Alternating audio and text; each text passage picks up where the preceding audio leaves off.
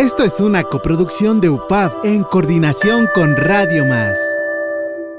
Un espacio que pretende visibilizar el esfuerzo colaborativo para construir economías basadas en productos de la localidad y donde se dialogará sobre consumo integrado para mejorar la economía, medio ambiente, salud y relaciones sociales de un lugar en particular. Ya comienza ECO, de economía, de ecología.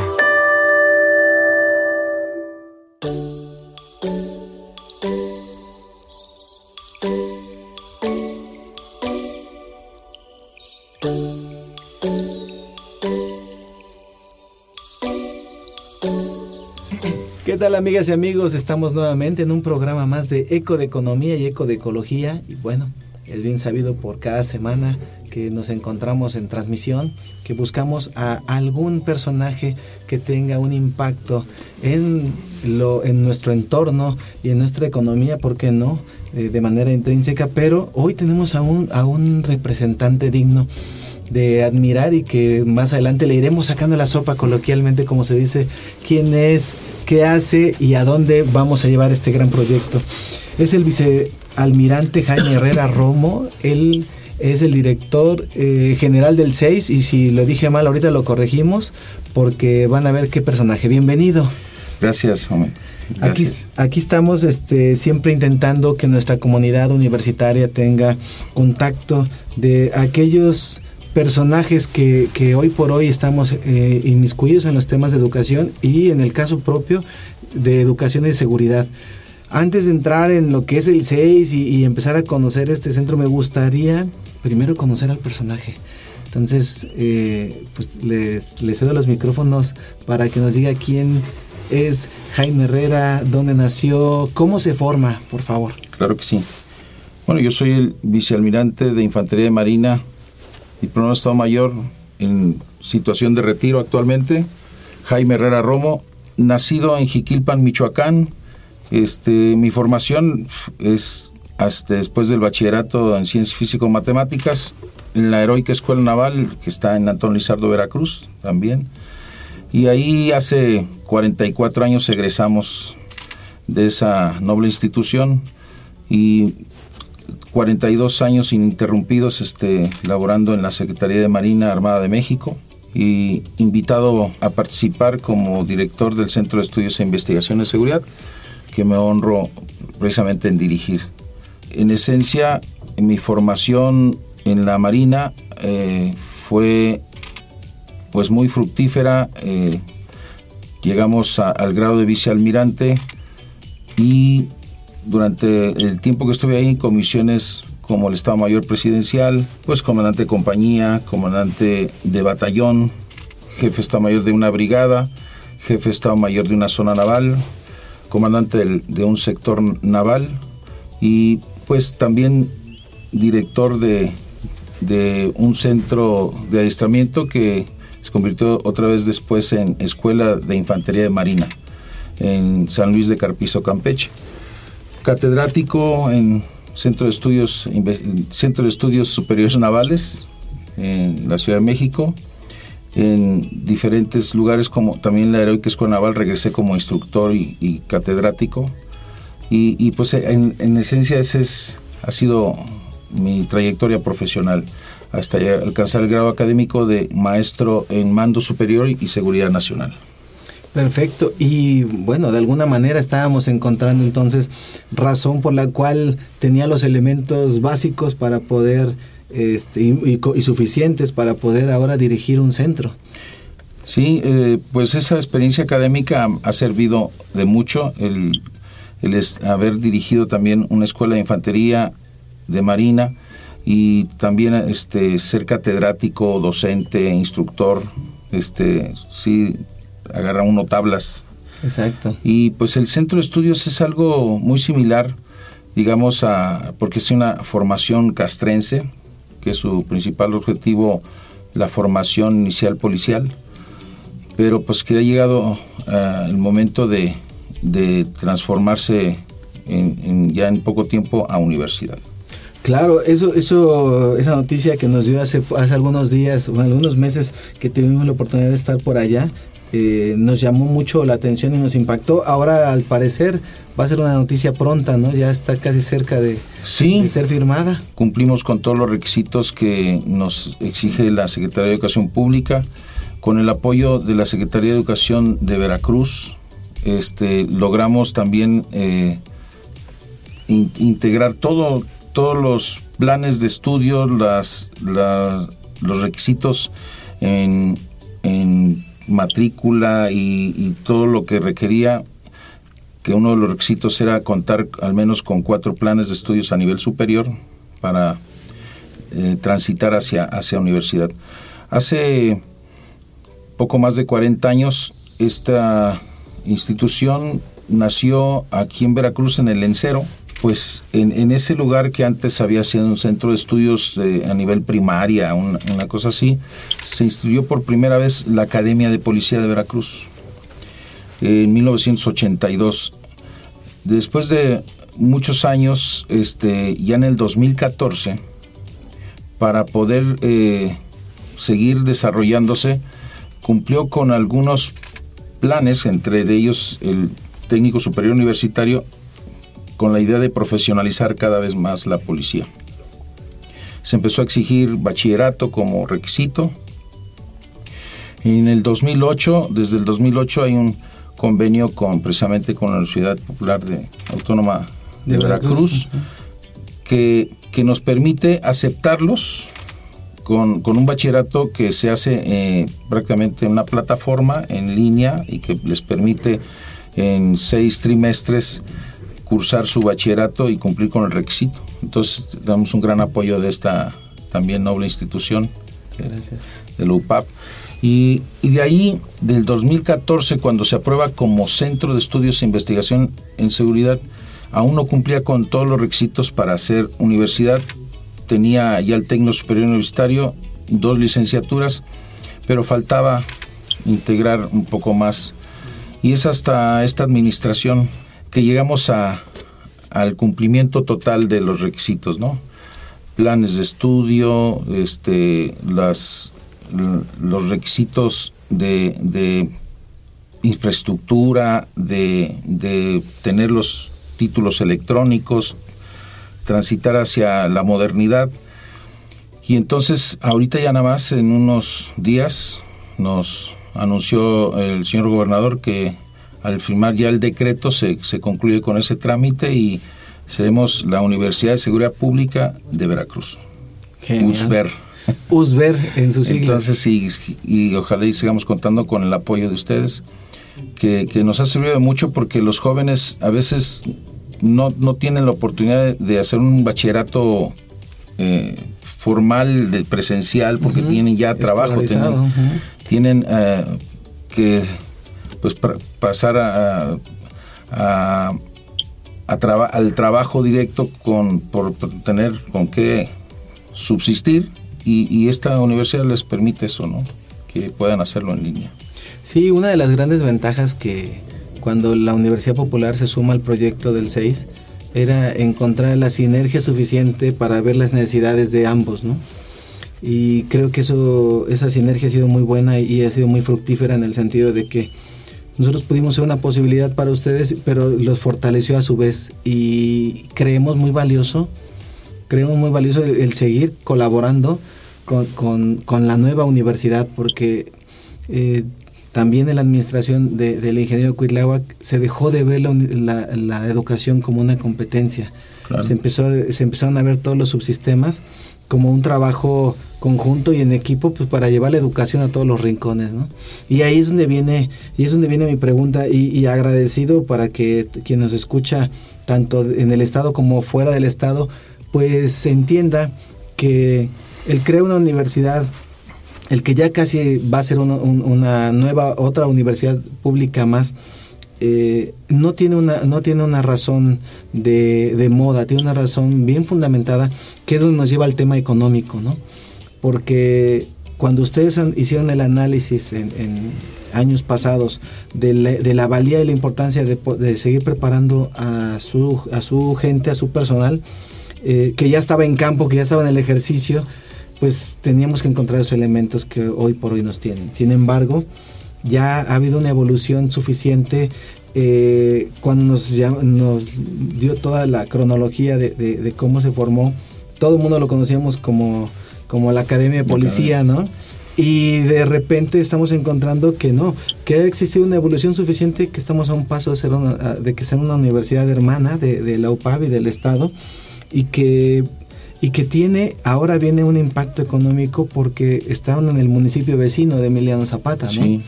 Y, ahí es donde viene cuál es la probabilidad que nuestro público también encuentre y escuche que hay, este, que va a haber una universidad pública más cerca de, las comunidades, ¿no? ¿A qué comunidades cree usted que puedan impactar Miradores, Los Ríos, Las Trancas, ¿no? Hay una serie, bueno, Apazapan, fácil hay 20, 30 comunidades aledañas, ¿no? Sí, eso es en lo local, pero fuimos más ambiciosos y al ser plataforma en línea, en, el actual centro de estudios se capacitan eh, pues policías de toda la República Mexicana que quieren profesionalizarse, que quieren crecer y que a través de esta plataforma que es en línea y mixta, pues sí, localmente impacta, pero ah, aquí vienen eh, prácticamente a prepararse para también a presentar el TCU, que es el Técnico Superior Universitario, escalable. El único lugar donde es escalable la licenciatura, el TCU, es, es en el 6. Y esto le permite al joven este policía que ya eh, el requisito, uno de los requisitos es que pertenezca a algunas de las secretarías de seguridad pública de, de la República y tenga al menos tres años en, servicio. Ajá.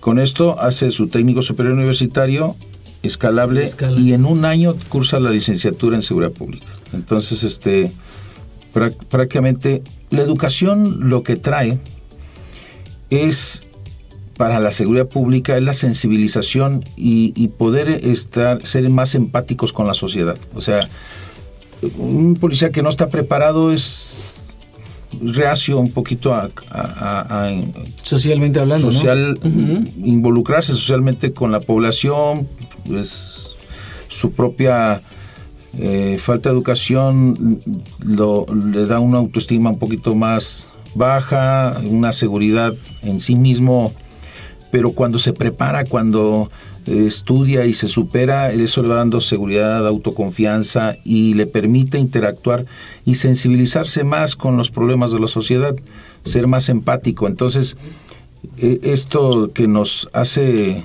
eh, la profesionalización en la policía fue una instrucción desde el inicio de esta administración de que vamos a profesionalizarla porque ese es el camino, la educación es el, el camino para poder lograr cualquier objetivo que se trace uno en la vida sin educación pues no hay no hay nada. ¿no? Y, nos lleva a un escenario igualitario, ¿no?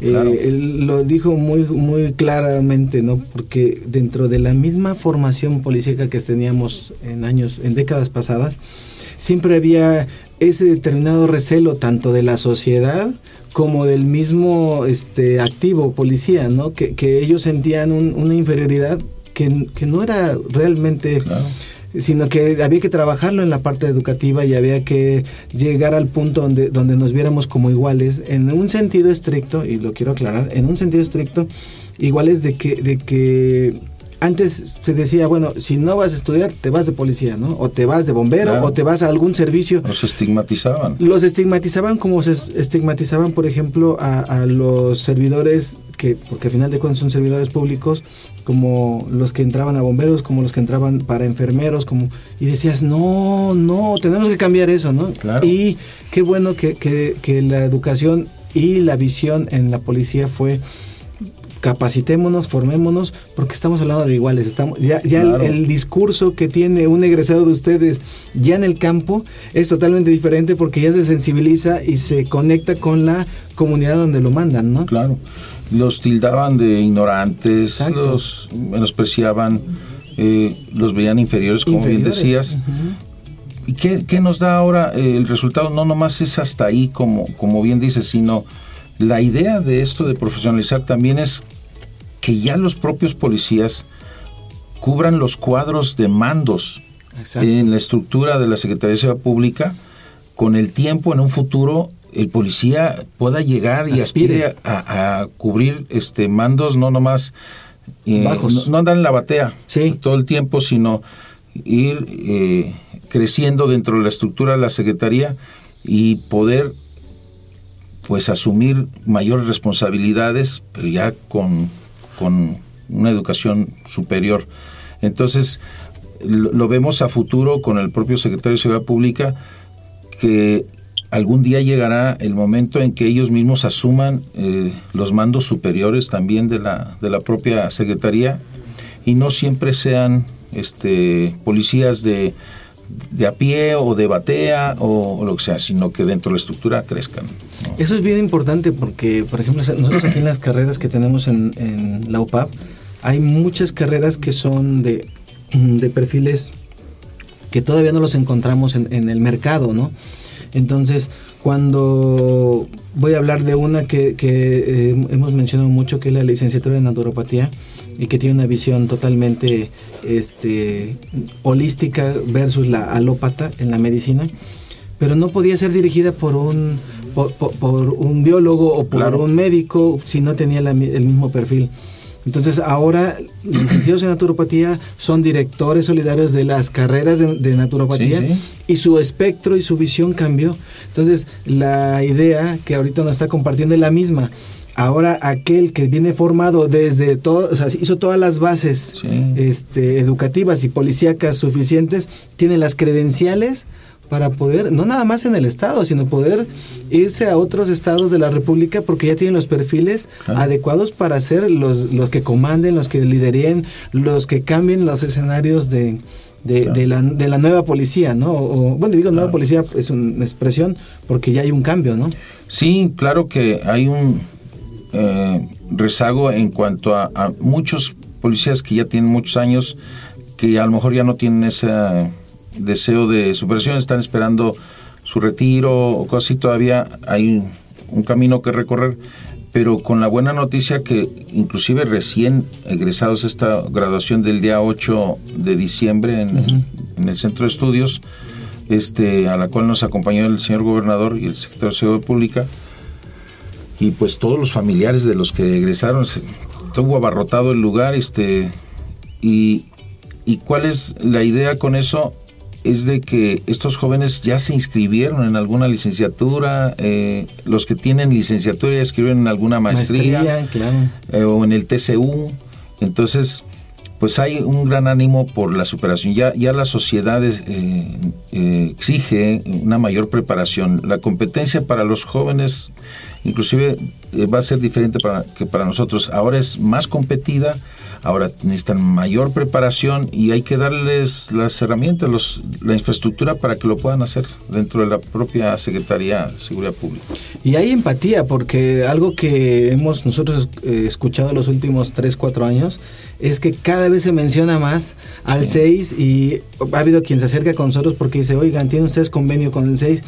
Eh, ya nos informaron por ahí compañeros que dicen, bueno, tienen que tener una formación este, en la policía para poder accesar, pero no deja de ser esto una opción, ya no es un ejercicio complementario, sino que ya empieza el mismo, eh, el mismo policía a, motivarse a decir, oye, pues ya mi, compañero ya se registró, él ya está estudiando en TCU, el que ya egresó ya se fue a una maestría, bueno, ¿y yo para cuándo? ¿No? Me motivo, no, me quiero quedar atrás, ¿no? Entonces, ese, ese impulso, y ahí es donde viene el impacto eh, eh, en lo económico.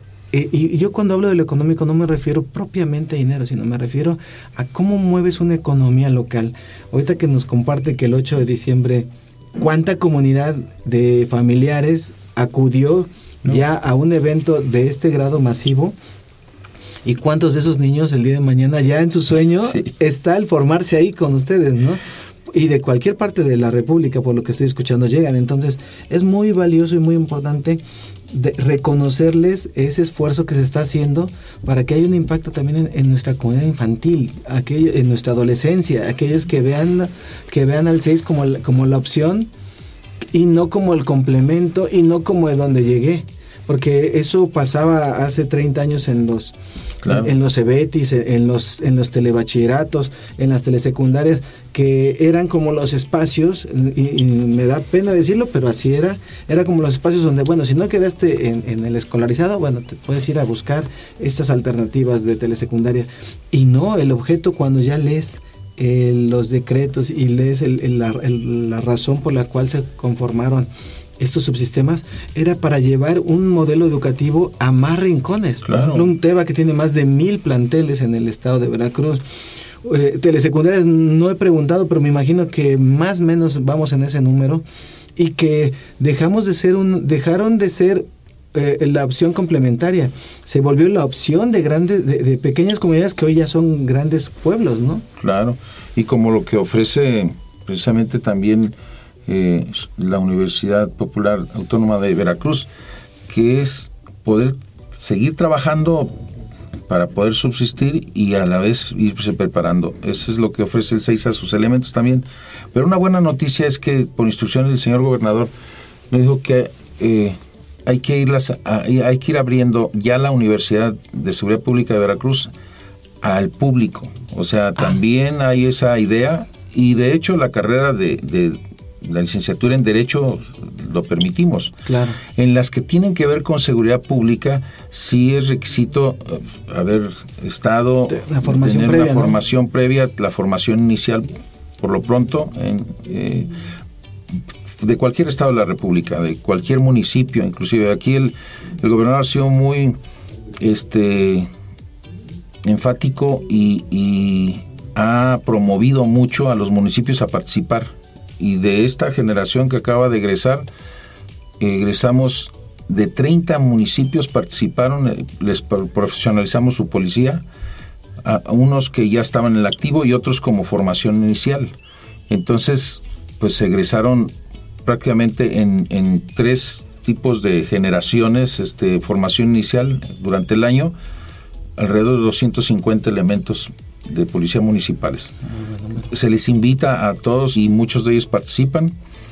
Este, están contentos porque fueron sus autoridades a la graduación y precisamente lo que decías, había familias que se acercaban y decían, eh, el niño que está ahí, que tenían que tomarse la foto con el secretario de Seguridad Pública o con un servidor, este, nomás de ver los ejercicios que hicieron hoy y toda la demostración que hicieron, este, porque fueron maniobras inclusive de, de mucho impacto en, la sociedad de, todo lo que se hace ahí.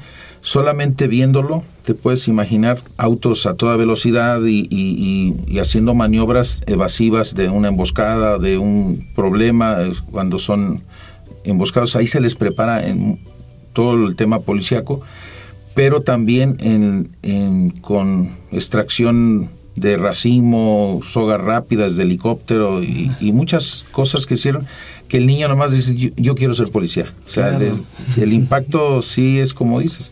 Entonces estamos tratando de cambiar que la, lo que la gente tenía como eh, una eh, presencia de la policía y como su, su como le llaman a estas evaluaciones de, de, de que el, la percepción de, la gente sobre lo que hace la policía ha ido subiendo, subiendo de nivel por lo que estamos haciendo. En el 6 no nomás preparamos a los policías, todos los lunes invitamos escuelas desde preescolar, primaria, secundaria, bachillerato, profesional.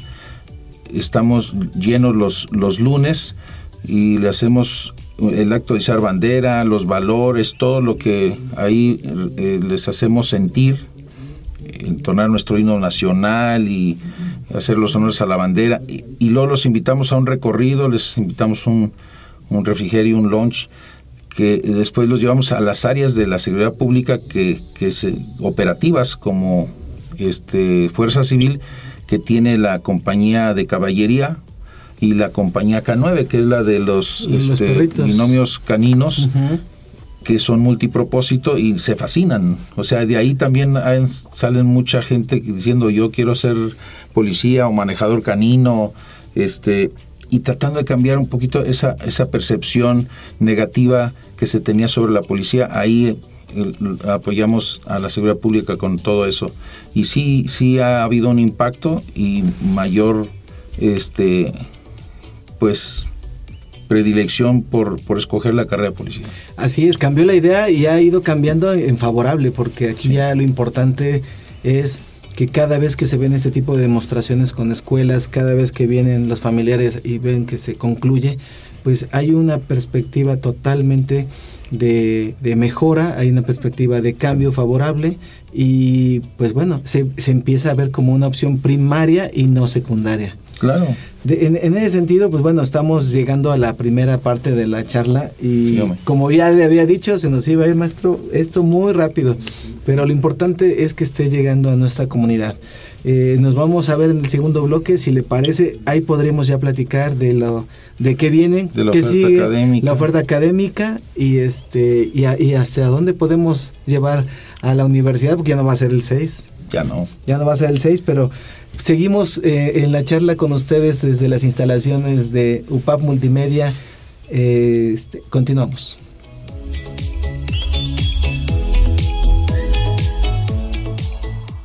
Estás escuchando Eco de Economía y Eco de Ecología. Regresamos. Estás escuchando Eco de Economía y Eco de Ecología. Continuamos.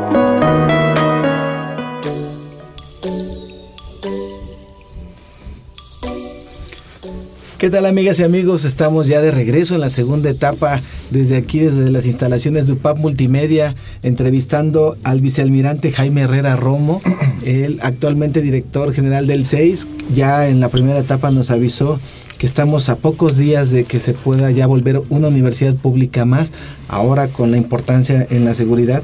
Y viene mi pregunta, ya que estamos de regreso, vicealmirante, la pregunta es, ¿va a ser la primera universidad de este tipo en Veracruz, pero existen más. Sí, claro, en, una vez que cumplen o que han cumplido con los requisitos de tener al menos cuatro planes de estudios a nivel superior, pueden este, aspirar a, convertirse en universidad y ya en el país hay ocho con esa connotación de, de universidad. Empezaron siendo academias, después institutos, centro y ahora universidad. Al igual nosotros, en, como nos anunció el señor gobernador Cuitlao García Jiménez, estamos a punto de transformar el 6, el famoso 6, en USBER, Universidad de Seguridad Pública de Veracruz. En otros estados como Morelos, como Guerrero, como Estado de México, Aguascalientes, este, ya son universidades, pero sigue siendo su principal objetivo la formación, la capacitación y la actualización de los policías y aunado a eso, carreras para los propios policías que quieran superarse a nivel licenciatura, maestría y hasta doctorado. Eh, en, esta, en este ejercicio que estamos haciendo y, que hablábamos de que ya tenía licenciaturas, técnicos superiores y maestrías, pues bueno, vamos a poner la oferta eh, en pantalla para que lo escuchen, pero alguna que usted quisiera eh, nombrar como la de mayor valía o cuál fue la más reciente que ustedes tengan, no sé si, si nos quiere decir, o por lo menos los números de cuántas tienen en existencia para ya tener una universidad de punta. Tenemos tres licenciaturas. Eh, bueno, el primero, el técnico superior universitario, escalable a licenciatura en, en seguridad pública. Después tenemos tres licenciaturas, la de Derecho, que es la que podría abrirse principalmente para el público y que ya tenemos 350 egresados del 6 ya a nivel profesional en mm, lo que es técnico superior universitario, licenciaturas, maestrías y doctorado. al, al, momento son 350 ya egresados y titulados electrónicamente. Perfecto. Ahora, esas licenciaturas son en Derecho, una de las más recientes, Criminología y Criminalística, para el sistema penal y tenemos la administración pública, la administración de la seguridad pública. Las dos maestrías que tenemos son en administración pública y administración de la seguridad pública. Y el doctorado en ciencias de la seguridad pública. Entonces, esos son los, prácticamente lo que nos permitió transitar hacia eh, universidad. Aquí también es importante tomar eh, en cuenta que, como bien lo explica, eh, cuando llegue al grado de universidad, ya, hay una población, ya hay un número de, este, de alumnos que ya tienen ustedes registrados, ya tienen la experiencia, todos sus perfiles académicos, sus docentes para poder cumplir con todos esto. Y lo digo porque a veces cuando estamos en una comunicación, para aquellos que nos escuchan en radio, pues que no digan, bueno, es una universidad y a ver cómo empieza y, a ver cómo les va en la primera generación. O sea, ya hablamos de todos los años que ha transitado desde academia, me decía de centros, ahora llegar al grado de universidad que, existe para que nuestros radioescuchas tengan eso en consideración. Existen las condiciones eh, realmente bien fincadas de cada, de todos los cuerpos académicos que conforman a la, que va a ser la universidad y que el 6, por ejemplo, en el caso de UPAP, pues tiene reconocimiento de muchos años de un trabajo serio, bien este consensuado, bien llevado, bien administrado que nos permite seguir haciendo esa sinergia con ustedes, ¿no? Y ahora que vamos a dejar de, ver al 6 y vamos a ver a la nueva universidad que también eh, dentro de poco pues va, se va a hermanar con nosotros por las carreras de Derecho, de Criminología y Criminalística y que les va a permitir a nuestra comunidad de, UPAP también que se formen en maestrías con ustedes con la cercanía. Y bien, viene este comentario porque si bien es cierto que antes de pensar en, migrar a otras regiones y, poder cubrir más parte del estado, eh, hablábamos eh, tras bambalinas para los que no estaban, no nos estaban escuchando como siempre que hablamos tras bambalinas, que hay un numeral eh, presencial y hay un numeral virtual. Me hablaba de que, de que ahora ya ustedes han creado, han ampliado sus servidores este, electrónicos. ¿Para qué comunidad, qué, qué visoría tiene sobre ese tema? Bien, eh, hemos tenido que incrementar la capacidad de nuestros servidores y abrir más espacio en la plataforma por la demanda. Entonces, la, como comenté, tenemos 350 ya egresados, pero ahorita en cursando ya tenemos 750. Ah, caray. Entonces, tuvimos que ampliar casi al doble los servidores para poder recibir y contratar más docentes. Este, también le hacemos examen de oposición a los docentes y a catedráticos en las maestrías y doctorados y pues ahí vamos, este, queremos que eh, no ha sido es fácil, pero sobre todo en esta administración es donde se revolucionó la eh, todo se le puso este turbo para que pudiéramos este antes de que termine esta administración poder lograr el sueño, ¿no? Y el sueño es ese. Me preguntabas también tras bambalinas si hay algún proyecto ya para eh, digamos, ampliar en el Estado la infraestructura. En infraestructura ahorita estamos ah, prácticamente dedicados a la formación, capacitación, actualización eh, presencial, porque prácticamente la formación inicial requiere que estén internos. Y ahí se alimentan, ahí duermen, ahí se bañan, ahí todo, hacen todas sus actividades y están prácticamente internos. Entonces la infraestructura está funcionando principalmente para su principal objetivo que es la formación inicial, la capacitación y la actualización de todos los policías ya en activo, ¿no? Entonces, todo lo demás, hay unas partes, por ejemplo, el TCU y, las licenciaturas tienen una parte que llamamos mixta en línea, pero tienen que venir a exámenes presenciales, exámenes teórico-prácticos a cumplir con determinado momento presencial, ¿no? Claro, y no, pero no tenemos que tenerlos ni alimentarlos ni que tener para que duerman ahí, pero con la misma profesionalización la plataforma es muy versátil, es 24/7.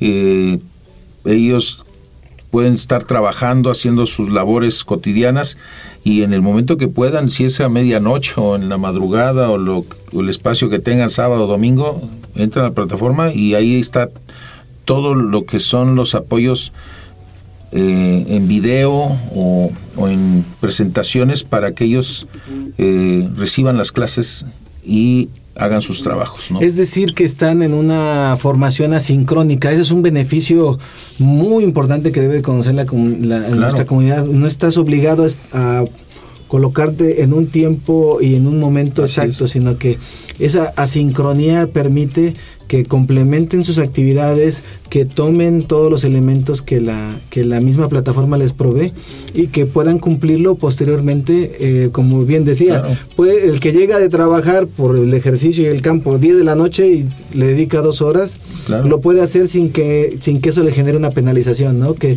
esa sincronía permite. Y eso, qué bueno que lo tocan, porque nosotros en la universidad también lo, lo ponemos como un elemento primario en las licenciaturas virtuales, porque creemos muy, muy valioso que, la importancia de formación, y en este caso volvemos a coincidir como universidades, la formación de ustedes con la de nosotros es que los tiempos laborales o de trabajo o, de formación para, para casa sean unos y los tiempos de formación educativa sean en el momento que ellos puedan, ¿no? Entonces sí es bien, bien valioso que una plataforma, y que qué bueno que lo explicó, porque una plataforma hay veces que puedes decir, estoy en, virtual, pero tienen que estar de 7 a 9. Y ahí ya rompe todo el esquema porque lo vuelve a llevar a un conductismo que nosotros no podemos tener. Somos constructivistas porque permites que construya el mismo alumno en el caso de ustedes o aprendiendo el caso Darle de la oportunidad a quien trabaja para que el que quiere superarse lo, lo pueda hacer, pero también darle la flexibilidad de que tenga pueda recibir sus clases presentar sus trabajos 24/7. Claro. Los que pueden conectarse, porque si hay horarios para conectarse y participar con el docente o, los catedráticos y foros de para aclarar dudas y lo que sea, hay una comunicación permanente entre docente y, alumnos, ¿no? Y se les encargan trabajos y los, los presentan, tienen eh, por porcentajes ahí de evaluación cada trabajo y van siendo módulos que van cambiando de, docente o de catedrático conforme avanzan los, los semestres, ¿no? Pero sí eh, quisimos darles eso porque pedirles un horario fijo y que estuvieran presentes y pues si no estuviste... Ya te perdiste esa materia, tienes que repetir cosas así. E, eso, eso ayuda mucho porque... Y, fue un cambio brusco que vivimos todos después de, los momentos de pandemia donde nos asignamos a casa y que estos recursos, yo lo he dicho, estos recursos tecnológicos vienen de muchos años atrás, pero no se ocupaban. Y hay una plataforma Moodle que, que, que, es la que más se ocupa frecuentemente, te permite tener bien la participación eh, los que se pueden agregar a determinados horarios, bien aquellos que se agregan a los foros de consulta, bien aquellas bibliotecas que uno les agrega a sus plataformas, pero de todos esos elementos sigue siendo una evaluación y sigue siendo a tu tiempo y a tu ritmo. Entonces, este 24/7 eh, creo que es bien importante que, que, que lo enfaticemos porque va a haber mucha comunidad de otros estados que digan, a ver, este, seis, hoy por hoy, sí me interesa el estudiar a distancia y cuando son mis momentos presenciales, ya ustedes los calendarizan, porque al final de cuentas pues, la escuela la tienen completa ahí. Claro. Y, como bien dices, este, al tener esa oportunidad, ahí el que no quiere prepararse porque realmente pues, no quiere. Realmente no quiere, pero está todas las facilidades para que lo haga. Aún así, no todos los que inician terminan como en cualquier lugar, porque propios problemas eh, personales o, algo los, lo limita, pero ahí está a la, a la orden de, cualquiera que quiera este, eh, ascender en su nivel académico, puede lograrlo. Hay muchas cosas que, que hemos ido encontrando también en sinergia con ustedes, porque a final de cuentas no se limitan, eh, no se pierde, pueden dejar su proceso intermedio y sí, el, factor socioeconómico eso no lo podemos este, cubrir. Eh, Pero fíjate, como bien decías, eh, esto de, de las, la bondad de la tecnología, la pandemia trajo muchas cosas malas, pero casi siempre eh, deja muchas enseñanzas y mucho desarrollo y, el, el, que se haya, yo creo que antes de la pandemia este, no había tanta utilización de los medios electrónicos y la pandemia nos permitió eso, este, poder tener esas posibilidades, creció la infraestructura en, línea, creció todo lo que se puede hacer desde casa o desde el trabajo ya sin límites, ¿no? O sea, ya no, ya no hay un límite de que si no es presencial, pues ya no puedo hacer nada. La pandemia también nos dejó cosas buenas. Exacto, coincido porque volvimos a ocupar elementos que ya estaban y, y, no se ocupaban o no se potenciaban como debía. Y, y, aquí viene otra pregunta muy, muy este, interesante también. Si bien es cierto que se va a aperturar determinadas licenciaturas a público general, me imagino que al igual que nosotros no hay una edad límite para seguirse preparando. No, no. Prácticamente en la, en la formación inicial es el límite son 40 años, pero es presencial y es por la cuestión de los ejercicios y, las actividades a que va a ser sometido, ¿no? Una condición física que le permita llevar a cabo todo eso. Pero en la formación profesional, pues no, no hay edad, no. El, intelecto se sigue desarrollando y es voluntad es voluntad que tenga la persona para seguirse preparando. Ahora, la población, me voy a ir un poquito más a, fondo, ¿la población que actualmente tiene es de mayor cantidad de jóvenes o si hubo aquellos policías de, de, antaño que dijeron, yo sí me quiero seguir preparando? Porque había una población también que diga, yo me estoy esperando mis 5 o 6 años para jubilarme y nos vemos, ¿no? Sí, la mayor cantidad son jóvenes, pero los que prácticamente entran, que son ya de mayor edad, lo hacen con más convicción. Claro, o sea, le van, van, este, no, no, tienen un poquito más de, de, idea de, que quieren hacerlo porque pues han sufrido muchas cosas que dicen con esto este tengo más opciones el joven a veces es vacilante en, sus determinaciones por la propiedad, propiedad. pero entra y luego algunos este, empiezan con, pues, a construir una familia, a tener hijos y luego eh, no hay este esa continuidad, esa este, continuidad. Pero el que lo hace ya un poquito más con una decisión más madura son este gente de, de mayor edad. Y sí tenemos de todo. Es mixto pero pues obviamente para las maestrías y doctorado el requisito es que tengan el nivel anterior cubierto y pues sí son gente de, mayor edad. Pero en la licenciatura está abarrotado por jóvenes. Va a haber una promoción este, en las escuelas porque escuché que invitan a, jardines, a primarias, a secundarias, ah, o es de la promoción ya... No, no, es que aparte de eso que hacemos los lunes y que luego en el auditorio se les ofrece precisamente lo que tenemos y la oferta académica, eh, el subdirector precisamente de Educación Superior, el maestro Bando, eh, recorre, ha estado recorriendo tanto las instancias de la propia Secretaría de Seguridad Pública como del gobierno. Con, porque quiero decirte que luego hay becas, ¿no?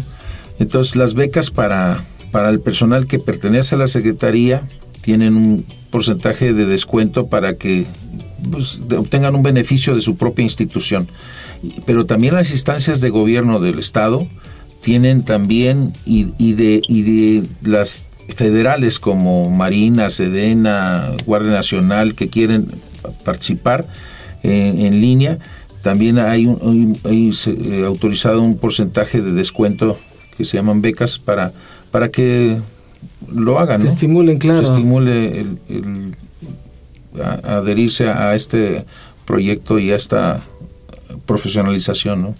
¿Cuántas cosas tiene eh, que nos ayuda mucho y cómo, cómo impacta esto en la sociedad? Eh, lo que decíamos, eh, como el nombre lo dice, en el entorno y en la economía.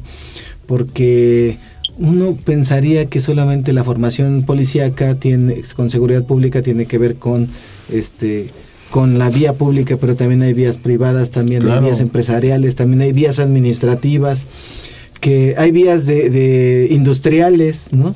Que, pocas veces se voltea a ver, pero que no deja de ser igual de valioso e importante que las empresas hoy por hoy, en, más ahora que vienen los corredores este, entre Oaxaca y Veracruz, este corredor interoceánico, más ahora que vienen los temas en el sur con el tren Maya y toda la, toda esta, esta estructura nueva o infraestructura nueva que está dando, pues se vienen mayor número de centros. Por ejemplo, de Veracruz habla de siete zonas industriales que necesitan una estrategia, que necesitan... Y ahí es donde viene también ese tipo de formaciones, ¿no?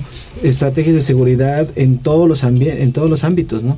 Porque mucha gente creería, como antiguamente le llamaban la escuela de policía, que solo formas policías, ¿no? Y hoy por hoy, con la charla que, que ojalá y esté escuchando muchísima población en el estado y fuera del estado de Veracruz, se den cuenta que hoy por hoy el 6 y el día de mañana ya la Universidad de Seguridad Pública de Veracruz sea una opción más abierta, más este, con un abanico de oportunidades diferente que sí no va a perder su, lo más valioso que es su formación policíaca y la formación a la seguridad pública, pero que va a tener una, ahorita son cuatro licenciaturas, pero imagino que la esperanza es seguir creciendo el día de mañana una o dos según la, la demanda económica y la derrama que, que, se vea de estas necesidades, ¿no? Pues de hecho empezó siendo enfocadas todas a la seguridad pública, pero después se abrió administración pública, derecho, criminología criminalística, pero también ahorita estamos ya con la ciberseguridad, estamos tratando ya de, incrementar otra licenciatura más, ya estamos en pláticas ahí con,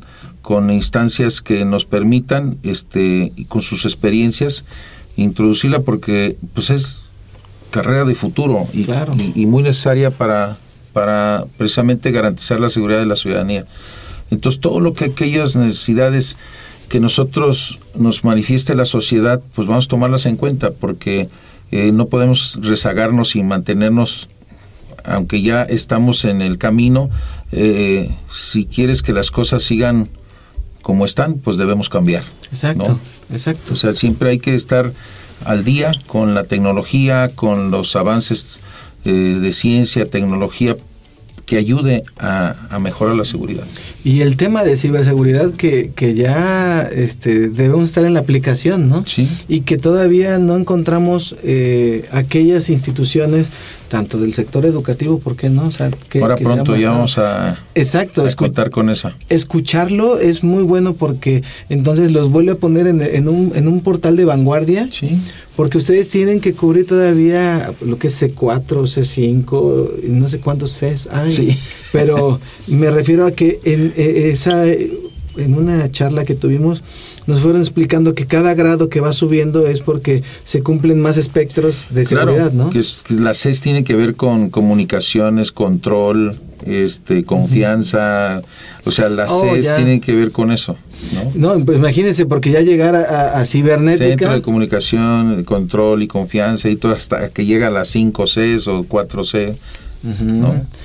donde se evalúan precisamente C3, evalúan a, eh, control y confianza. Ah, Centro de control y confianza C3. Ya.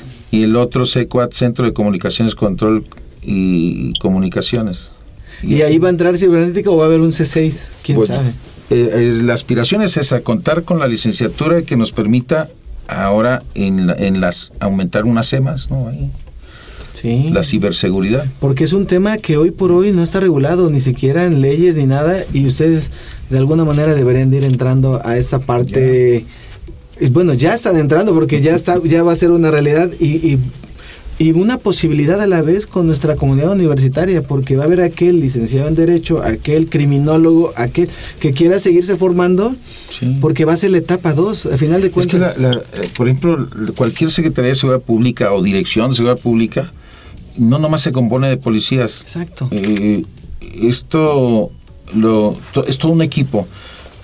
Ahí participa desde el que hace el mantenimiento de las instalaciones, el que hace la comida, los que participan en toda la logística, en la administración, en las finanzas. Entonces, cubrir dentro de la estructura también la, es una necesidad que tiene la propia Secretaría. Pues vamos a tratar de cubrir todas esas necesidades con gente egresada y con formación dentro de la propia Secretaría de Seguridad Pública. Entonces, pues ya hay derecho, ya hay en administración pública, los que sirven en los centros de control, confianza, pues también con la ciberseguridad vamos a, darles un motivo más para que sean gente de, de las filas la que integre esos lugares. Y, claro, mientras seguir contando con, con los que egresan de instancias que ya lo tienen y aceptarlos para, Sí, tienes que tener ese, ese match de apoyarse. Exacto. Tenemos que ir creando. Y bueno, siempre eh, nos sucede que en las charlas que tenemos decimos que son 50 minutos y no nos alcanzan. Ya acá me están haciendo en el máster algunas señas porque siempre nos quedamos en lo mejor, pero la el interés va a ser de ustedes el que podamos seguir conociendo al 6 y que podamos ver crecer a una pues a una nueva universidad que creo yo que debería ser ya necesaria cuando hablamos de temas de seguridad para nuestro estado y qué bueno que ya se esté por por conformar. Este, vicealmirante, la charla se tiene que ir acabando, pero queremos saber en dónde podemos, ¿tiene alguna página oficial? Sí, claro. Donde los podamos Este, ubicar. si hablamos del propio 6, tenemos la subdirección de educación superior que prácticamente es un correo electrónico que es edusuperior6, corridito y en minúsculas, arroba gmail.com. El teléfono es 228-141-3800, extensión 3618 para cualquier información sobre la oferta académica. En la página http doble diagonal 6.sspber.gov.mx diagonal campus virtual diagonal Twitter ahora X Ajá. de la Secretaría de Seguridad Pública arroba sp-veracruz y al teléfono 141-3800. Pues muchísimas gracias, eh, estamos muy contentos y esperemos que haya llegado a toda la comunidad universitaria, a toda nuestra población veracruzana y a aquellos estados que nos escuchan. Estamos en un programa más de eco de economía y eco de ecología desde las instalaciones de UPAP Multimedia. Esperamos verlos pronto. Muchas gracias. Nos vemos en la próxima emisión de Eco, de Economía, de Ecología, en donde sabemos la importancia de formar parte de la compra local y la economía basada en la comunidad, como el desarrollo de sistemas de alimentación locales, los cuales tienen beneficios al medio ambiente. Esto es una coproducción de UPAP en coordinación con Radio Más.